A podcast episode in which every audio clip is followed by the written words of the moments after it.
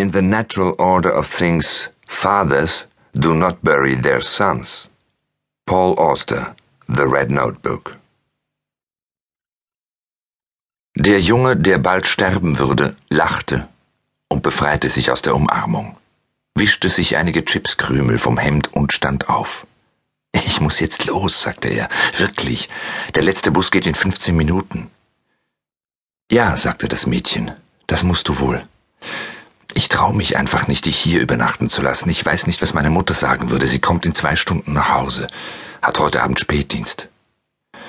Schade, sagte der Junge und zog sich den dicken Pullover über den Kopf. Wäre schön, bei dir zu bleiben.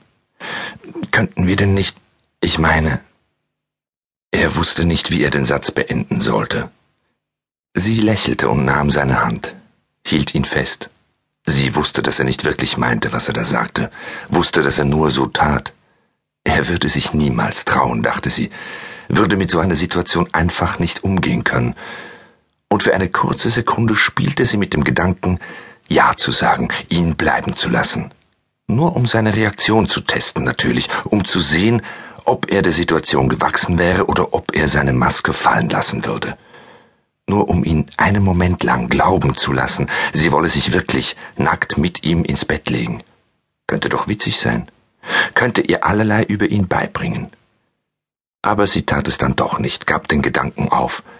Es wäre nicht gerade aufrichtig und sie mochte ihn viel zu sehr, um sich so egoistisch und berechnend zu verhalten. Sie mochte ihn ungeheuer gern, wenn sie es recht bedachte. Und deshalb würden sie früher oder später sowieso dort landen, mit ihren nackten Körpern unter derselben Decke liegen. Doch, das fühlte sie seit einigen Wochen, es gab keinen Grund, diese Tatsache zu leugnen. Der Erste, er würde der Erste sein. Aber noch nicht an diesem Abend. Ein andermal, sagte sie und ließ ihn los, fuhr sich mit den Händen durchs Haar, um sich von der statischen Elektrizität zu befreien, die sein glatter Hemdenstoff hervorgerufen hatte. Ihr denkt auch nur an das eine, ihr verdammten Gorillamännchen. Äh, sagte er und versuchte eine Miene kleidsamer Enttäuschung zu zeigen. Er ging in die Diele. Sie strich ihren Pullover gerade und folgte ihm. Wir könnten ganz still sein, du könntest dich schlafen stellen und ich könnte mich morgen ganz früh davonschleichen, sagte er, um sich nicht zu früh geschlagen zu geben. Wir holen das alles nach, sagte sie. Nächsten Monat hat meine Mutter Nachtschicht. Dann vielleicht.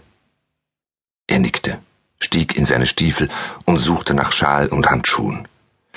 Verdammt, ich hab mein Französischbuch liegen lassen. Würdest du es für mich holen? Das tat sie. Nachdem er seinen Mantel zugeknüpft hatte, umarmten sie sich noch einmal. Durch alle Stoffschichten hindurch konnte sie seinen steifen Penis spüren. Er drückte sich gegen sie, und sie registrierte kurz eine zitternde Mattigkeit. Das war ein schönes Gefühl.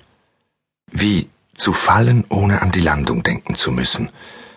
Und sie begriff, dass die Verbindungen zwischen Vernunft und Gefühl, zwischen Hirn und Herz, genau so schwach sind, wie ihre Mutter behauptet hatte, als sie kürzlich beim Frühstück ein ernstes Gespräch geführt hatten. Sie biss sich in die Lippe und schob ihn weg. Er lachte, leicht verlegen. Ich mag dich, Wim, sagte sie wirklich, aber jetzt musst du los, sonst verpasst du den Bus. Wir sehen uns morgen in der Schule. Soll ich dich nicht wenigstens zur Bushaltestelle bringen? Er schüttelte den Kopf, öffnete die Wohnungstür. Sei nicht albern, es sind doch nur zwanzig Meter. Ich mag dich, sagte das Mädchen. Ich dich auch, sagte der Junge, der bald sterben würde. Und wie? Sie umarmte ihn zum letzten Mal, und er lief die Treppen hinunter. Der Mann, der bald töten würde, sehnte sich nach Hause, nach seinem Bett oder nach seiner Badewanne, das wusste er nicht so genau. Nach beidem vermutlich entschied er, während er heimlich auf seine Armbanduhr schaute. Zuerst ein richtig heißes Bad, dann das Bett.